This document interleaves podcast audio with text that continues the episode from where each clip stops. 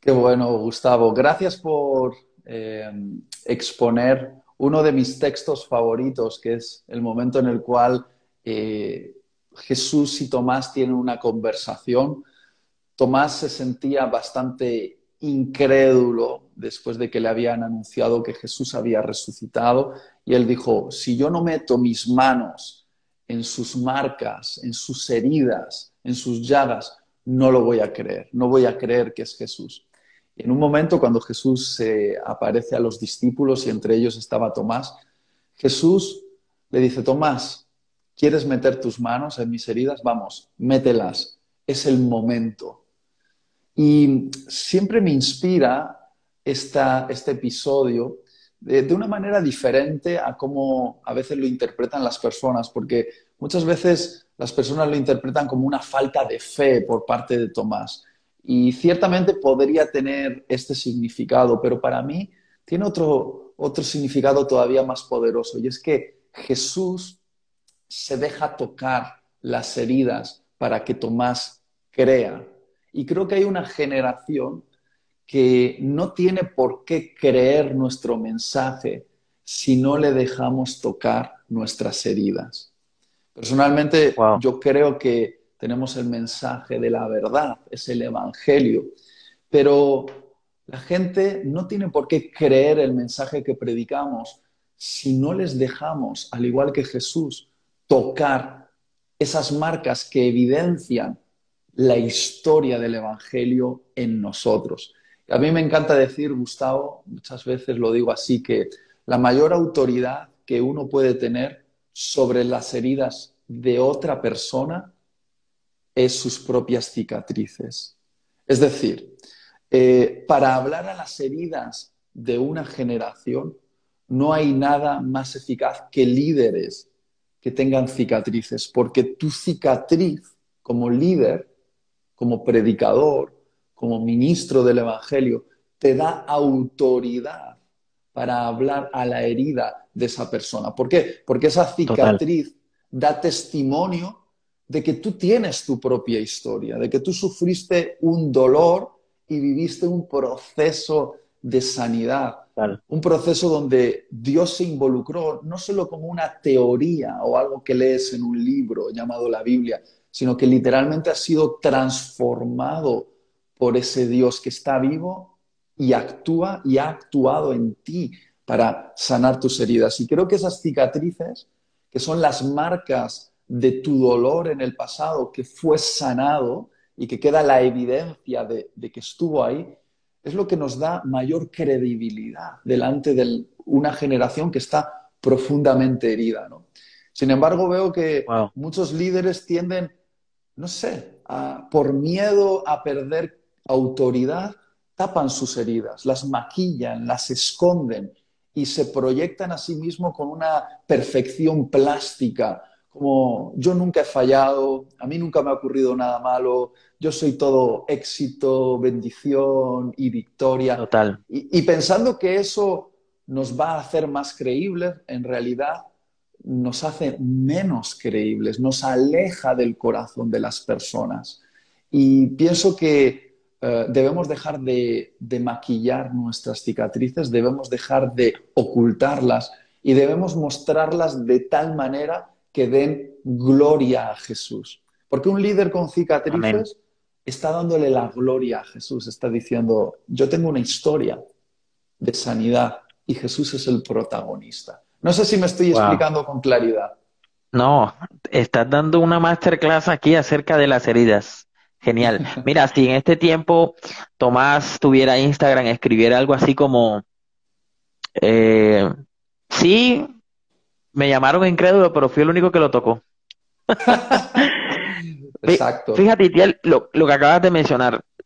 Eh, yo creería que de pronto, bueno, a mí me gusta usar mucho esta frase o esta palabra acerca de lo que es un mito, ¿verdad?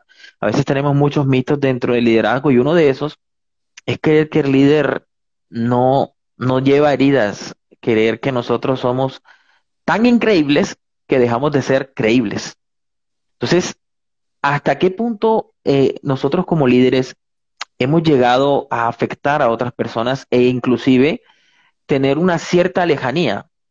entre la generación de hoy que pide a gritos a personas reales, a personas vulnerables, a personas comunes, a de pronto mostrar la esencia de lo que es un ministro, que pues yo tengo que ser, ¿verdad? El líder eh, que no se equivoca, que no falla, que no tiene que mostrar sus debilidades, sus, su forma de ser vulnerable. Yo creo que ha sido como una lejanía y, y mm. nos, eh, nos evita conectar quizás con las nuevas generaciones y nosotros mismos, Itiel, caemos en el error, nosotros mismos caemos en el error de pensar de que no cargamos con esas heridas o de creer, mm. ¿verdad? Que esas heridas, no sé, las, relacionamos mucho al pecado y no a la humanidad que somos o a las cosas que quizás debemos llevar como líderes.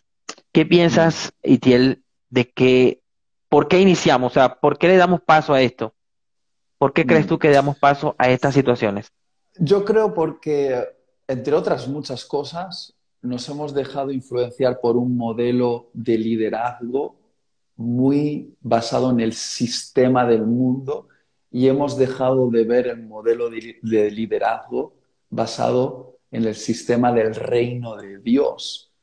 Jesús, que es el líder eh, que mejor tipifica el liderazgo en el reino de Dios, es el líder perfecto, por decirlo de alguna manera, está liderando a, su iglesia eh, con, sus cicatrices. Es decir, incluso en la resurrección, cuando Jesús recibió un cuerpo nuevo, Él decidió mantener las marcas de su crucifixión, de su dolor, de su momento más duro, eh, decidió mantener esas marcas en su cuerpo resucitado. Y hoy gobierna a la iglesia eh, siendo un Jesús que todavía porta las marcas de su dolor, sus cicatrices. Entonces, ese modelo debería inspirarnos a ser líderes como Jesús. Sin embargo, solemos ser líderes, modelos de liderazgo. Otros modelos que quieren eh, gobernar a través de la fuerza, de la imposición, del carisma. Y todos esos modelos de liderazgo nos, convierten en líderes cristianos eh, que no cumplen eficazmente la misión que tenemos por delante, que es acompañar a las personas en un viaje hacia el Padre, en un viaje transformador hacia el Padre. ¿Por qué? Porque esos líderes son líderes de escenario, Líderes que se suben al escenario y proyectan todas sus virtudes y le dicen al mundo, mirad lo increíble que yo soy, miradlo, mirad lo bien que hablo. Y ese, ese liderazgo basado en el sistema del mundo no es el liderazgo que nos enseñó Jesús. Jesús, la Biblia dice que él bajó del trono celestial, siendo Dios, se metió en carne humana y vino a este mundo, bajó hasta aquí abajo y nos acompañó en un proceso. Ah, lo podemos ver con sus discípulos, cómo caminaba con ellos, cómo los enseñaba en el camino, cómo se involucraba con ellos, comía con ellos, los abrazaba, los amaba, los corregía. Jesús era un líder no de escenario, sino de mesa. Un líder... Líder no de mesa, wow. No, se subía a un púlpito a, a proclamar únicamente sus consignas, sino que caminaba por el camino con sus discípulos. Y creo que ahí encontramos el modelo de liderazgo. Entonces, nuestro problema es que queremos ser líderes cristianos a la imagen de los líderes del sistema del mundo, cuando deberíamos ser líderes cristianos a la imagen de nuestro gran líder, Jesucristo. ¿Tiene sentido esto que estoy intentando explicar? Demasiado. Líder de la mesa. Espectacular eso, me encantó. Mm. De hecho, y además Jesús le encantaba comer. Era conocido por hacer las mejores fiestas y siempre invitaba a sentarse a la mesa a lo peor de lo peor y desde ahí les llegaba al corazón. Porque un líder de mesa está cerca, un líder de escenario está lejos. Y creo que hoy más que nunca la gente está buscando alguien que pueda eh, seguir de cerca. Porque el líder del escenario fascina, impresiona, pero el líder de la mesa transforma, transforma. Me eh, encanta. porque es solo desde la mesa donde podemos enseñar nuestras cicatrices. Estamos lo suficientemente cerca como para hablarles de nuestra historia. Total, total. Eso te iba a decir. Eh, me gusta ese modelo de, Jesús. De hecho, no sé si quizás el único sermón público fue el sermón del monte el que dio y luego lo que tenía era un evangelio muy relacional, sentándose a la mesa, compartiendo con sus discípulos, atendiendo a las multitudes, por supuesto, pero siempre teniendo esos espacios con los cercanos, ¿verdad? Con la gente que podía, donde Jesús pudo expresar que tenía miedo. De hecho, antes de, de ir a la crucifixión, ¿verdad? Decía que, o sea, si el mismo Jesús se desnuda, muestra su vulnerabilidad, nosotros hasta dónde hemos transformado la palabra liderazgo y lo hemos convertido, no sé, como en una caja imposible de tesoro donde no, todo está muy bien. Eh, bendecido, prosperado en victoria, ya se convirtió en un mensaje, eh, sí, ha pasado de ser, no sé, el lenguaje de fe para convertirse como en un cliché, ¿verdad? O, quizás para colocar una pared o un muro para que la gente no logre ver en realidad cómo soy.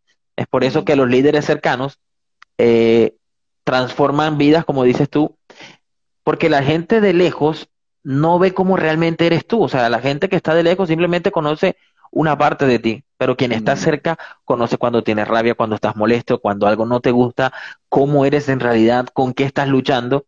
Y de hecho necesitamos mostrar esas heridas, esas cicatrices desde muy cerca para que las personas que están con nosotros puedan ver, ¿verdad? La imagen de quién es realmente un líder al modelo de Jesús, mi querido. Es que, fíjate, Gustavo, que eh, maquillar nuestras cicatrices es una manera de robarle protagonismo a Jesús. Lo he dicho antes, pero creo que es súper importante.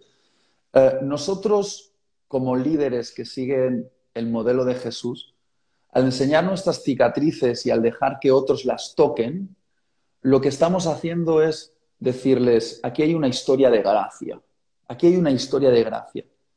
Yo estaba roto, yo estaba em, torcido, yo estaba herido y Jesús vino hizo algo en mí.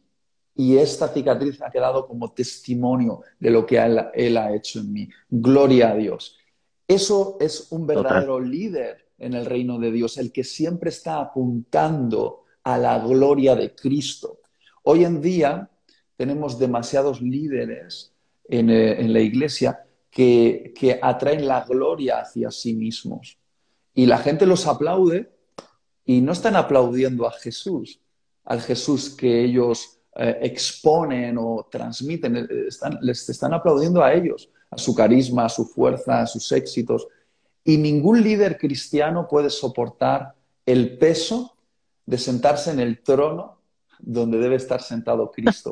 Y los que hacen eso terminan cayendo. Eh, tristemente, hoy más que nunca están saliendo a la luz tristes historias de, líderes que han quedado expuestos por corrupción moral, monetaria, sexual, y eran, no todos los casos, eso sí, pero eran líderes que, que quizás no estaban siendo del todo vulnerables, que no estaban siendo del todo honestos, que no estaban siendo del todo sinceros. Eh, yo, con todo lo que hago, y no digo que lo logre, porque el miedo a veces me, me lo impide, ¿no? El miedo a mostrarme demasiado vulnerable. Pero yo intento hablar verdad acerca de mí mismo, de, de que realmente yo no soy más que eh, el producto de la gracia de Dios y explicar que si hay algo que alguien puede admirar en mí, es porque realmente Dios ha hecho algo maravilloso en mí. Es su gloria lo que me embellece o me hace atractivo de alguna manera. Eh, pretendo, y, a veces no lo logro y pido perdón por ello, pero pretendo llevar la atención a Cristo. Hay veces que mi mujer me confronta y me dice, Itiel, es que estás atrayendo la atención demasiado hacia ti mismo y eso es peligroso. El líder, según el modelo del reino de Dios, debe llevar siempre la atención hacia Cristo. Siempre tiene que traer a, las personas eh, de admirarlo a Él a, a admirar a Cristo. Y la mejor manera de hacer que las personas admiren a Jesús es diciendo, hey, mira lo que Jesús ha hecho en mi vida. También lo puede hacer en la tuya. Y te voy a añadir una cosita más aquí, Gustavo. Fíjate, em, hace no mucho descubrí un arte milenario de Oriente, concretamente de los japoneses, que se llama el kintsugi. El kintsugi es una técnica... Kintsugi una técnica de restauración de la cerámica. Cuando un, jarrón o una figura o un utensilio de cerámica se rompe en Japón, sobre todo en generaciones pasadas, en vez de desechar esa cerámica y comprar una nueva, se sometía a un proceso de restauración que se conoce como el kintsugi, que era unir las piezas y soldarlas con una especie de, soldadura de oro fundido.